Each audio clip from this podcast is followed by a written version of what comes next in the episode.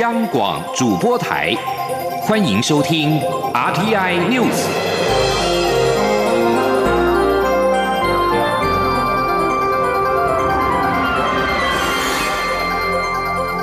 听众朋友您好，欢迎收听这节央广主播台提供给您的 RTI News。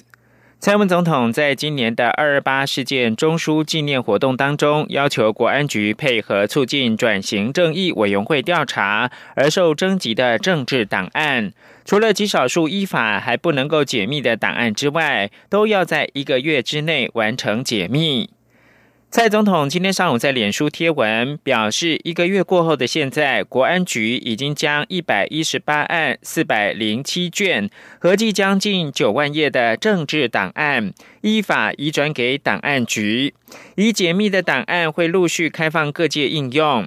促转会也正加快脚步研读档案，要还原威权时期的历史真相。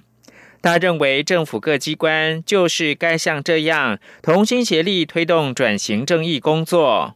总统强调，面对威权统治时期的历史伤痛，他的态度很明确，就是过去的政治档案要尽快、尽可能的摊在阳光下，让人民一起检视，确保政府不会重蹈覆辙。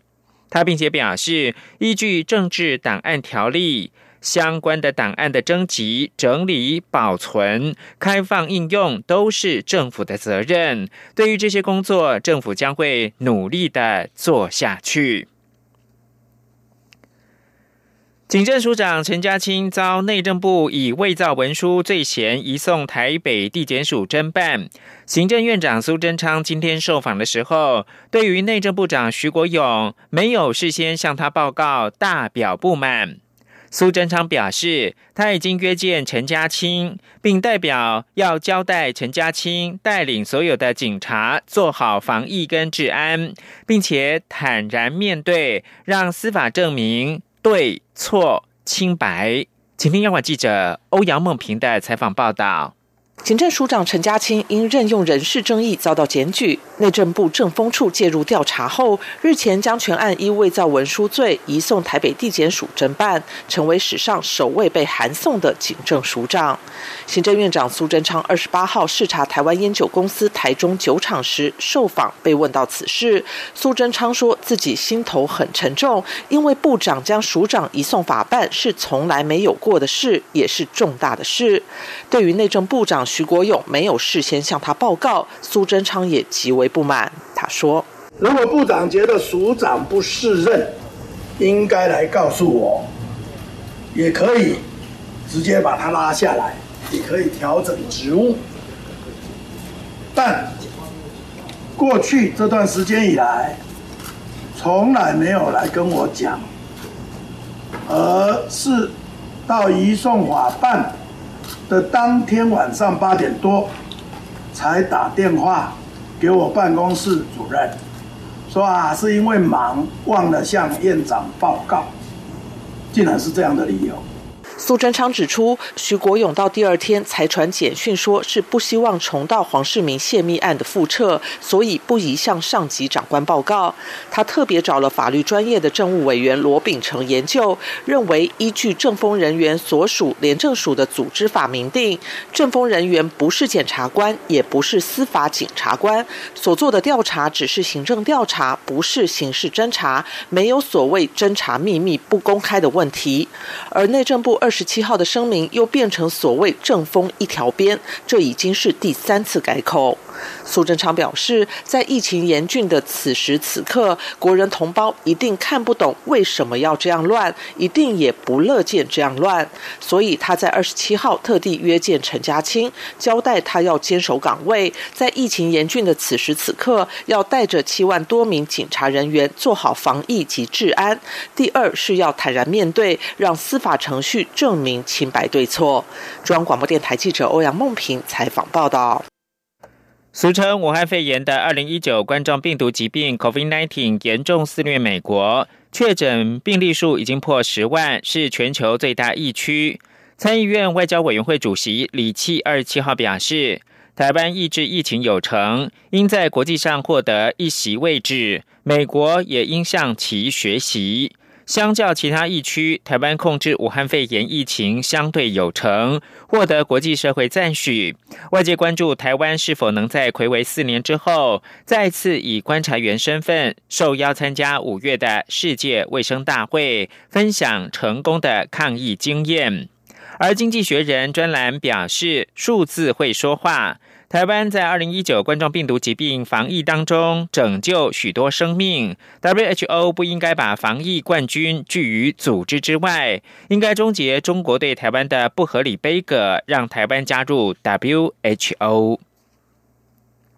COVID-19 疫情在全球加速的扩大，台湾防疫成果在世界名列前茅。日本媒体以“台湾铁人大臣人气沸腾”报道中央流行疫情指挥中心的指挥官陈时中。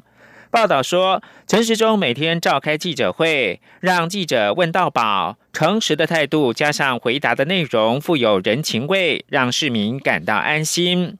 报道还说，三月十号到十一号，从中国湖北省武汉有许多台湾人搭包机返回台湾。陈时中奔波往返疫情指挥中心跟机场，彻夜应应。在连续工作二十五个小时的情况之下出席记者会，对记者的提问还是认真回答。网络有人留言写道：“好感动，拜托休息一下等等，支持跟慰劳的留言纷纷涌入。”TVBS 的民调则显示，对于这次台湾的防疫对策，回答满意者达百分之八十四，蔡总统的支持度升到百分之六十，创新高。习实台湾行动协会今天在新北市举办习实台湾关怀医护最前线活动，卫福部长陈时中、台北市长柯文哲以及新北市长侯友谊都一同出席。会后也亲自送便当给第一线的医护人员，期盼在疫情紧绷的时刻凝聚正能量，支持第一线的防疫人员。今央广记者杨文军的采访报道。其实，台湾行动协会长期搜集可能被浪费的食材，并制成餐盒送餐给弱势家庭、独居老人等，爱惜食材又关怀弱势。为关怀居家隔离民众及第一线辛苦防疫的医护人员，其实台湾行动协会二十八号于新北市举办“习时台湾关怀医护最前线”活动，邀请卫福部长陈时中、台北市长柯文哲及新北市长侯友谊出席。提出此构想的陈时中致辞时指出，这个计划能够成功，要感谢台北市提供场地，新北市提供食材。看似简单，但其实很少有县市政府愿意将土地或资源给其他县市政府使用，显示台湾人民心都是热的，在历史上都会记上一笔。他说：“我常常爱讲，合作才会成功啦，合作才会成功啦，无合作更加搞你也未成功啦。”阿今这个合作的防疫期间的时候，合作它会产生什么？它会产生我们的社会力，安社会力开始当交出来。柯文哲致辞时则指出，这个场域本来就是闲置空间，能够不养蚊子，还能有这么好的用途，是非常有意义的活动。台北农产公司也会尽力协助。侯友谊致辞时也说，这是公司部门、中央跟地方双北一同合作的成果。新北市会尽全力将防疫做到位，而且坐在前面。其实，台湾行动协会理事长简成营受访表示，期盼在疫情紧绷的时刻凝聚。正能量支持第一线防疫人员。其实厨房二十八号正式启用后，每天将送出三百份便当到双北的几间医院，并逐步增加数量。预计疫情期间将送出两万五千份爱心便当。中央广播电台记者杨文君台北采访报道。立法院秘书长林志嘉今天说，假如有两位立委确诊武汉肺炎，会做好视讯会议或者是停会的准备。民进党团的书记长钟嘉宾则说：“先从委员人数管制做起，降低传染风险。”而国民党团的总召林维洲说：“只要有一个人确诊，就应该有所处置。”为了因应疫情，立法院严拟以视讯会议等配套的方案，让委员会跟院会都能够开。林志嘉表示：“现在还没到那一步，但幕僚单位会做好软体准备。”未来若采视讯会议之后，要怎么表决？表决的结果如何呈现等等，都在积极准备。有些还没有很完善，下个星期还会再试做一次。软体先准备好，万一有状况就采取视讯会议。至于表决是否具有效力，林志嘉说，这要由朝野协商来决定。如果有两位委员确诊，就会启动紧急的朝野协商。而在国际间关注的是美国。二零一九冠状病毒疾病确诊人数在二十七号再创新高，超过了十万人确诊。面对严峻的疫情，总统川普首度的动用国防生产法，要求通用汽车公司增产呼吸器，以供医疗机构救治病人之用。截稿时，全美确诊人数突破十万例，死亡人数也达到一千五百四十四人，是全球首个确诊病例达到六位数的国家。由于确诊人数大幅增加，各地政府都面临医疗设备匮乏问题，特别是重症者急需的呼吸器严重不足。为了扩大呼吸器的供应量，川普二十七号签署了一项备忘录。指出，这项行动将有助于确保快速的生产呼吸器，从而挽救美国民众的生命。此外，美国国会通过两兆美元纾困方案，并送交总统川普。二十七号，川普将这个历史性措施签署成法案，以挽救疫情重创的经济。而确诊人数持续增加，洛杉矶市长贾西迪警告，洛杉矶恐怕会成为下一个纽约。海军的仁慈号医疗舰二十七号则是抵达了洛杉矶，提供一千张床位来分摊地方医院的重担。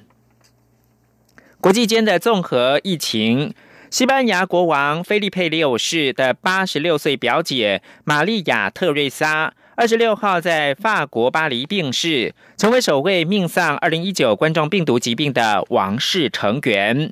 而在英国。首相强生二十七号确诊之后，英格兰首席的医疗官惠提也在推特宣布出现了症状，自我隔离。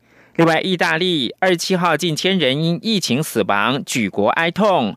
教宗当天傍晚破天荒的独自在偌大的圣伯多禄广场以直播带领全球信众祈祷。台湾驻教廷大使馆全体响应，分别在广场周边、办公室跟家中与教宗一起为疫情来祈祷。在意大利二十七号新增五千九百五十九例的武汉肺炎确诊案例。总计累计人数来到八万六千四百九十八人，二十七号死亡九百六十九例，累计总死亡人数九千一百三十四人。二十七号的单日死亡人数创下疫情爆发以来的最高纪录。而为了悼念大量因武汉肺炎过世的病患，意大利全国公共建筑物将在三月三十一号下半旗致哀。另外，在法国，过去二十四小时新增的死亡人数是二百九十九人，累计总共一千九百九十五人病故，确诊人数高达三万两千九百六十四人。总理菲利普宣布，封闭政策将再延长两个星期，到四月十五号，而且未来不排除再度延长。另外，在土耳其二十七号通报两千零六十九起的武汉肺炎病例。十七个人不治，使得累积确诊病例来到五千六百九十八例，死亡九十二例，而单日的病例跟死亡数都再创新高。而总统埃尔顿二十七号深夜发表全国演说，宣布国际航班无限期的停飞、限制城际的移动等措施，并且强调三十座大城市将严格的落实所有的防疫措施。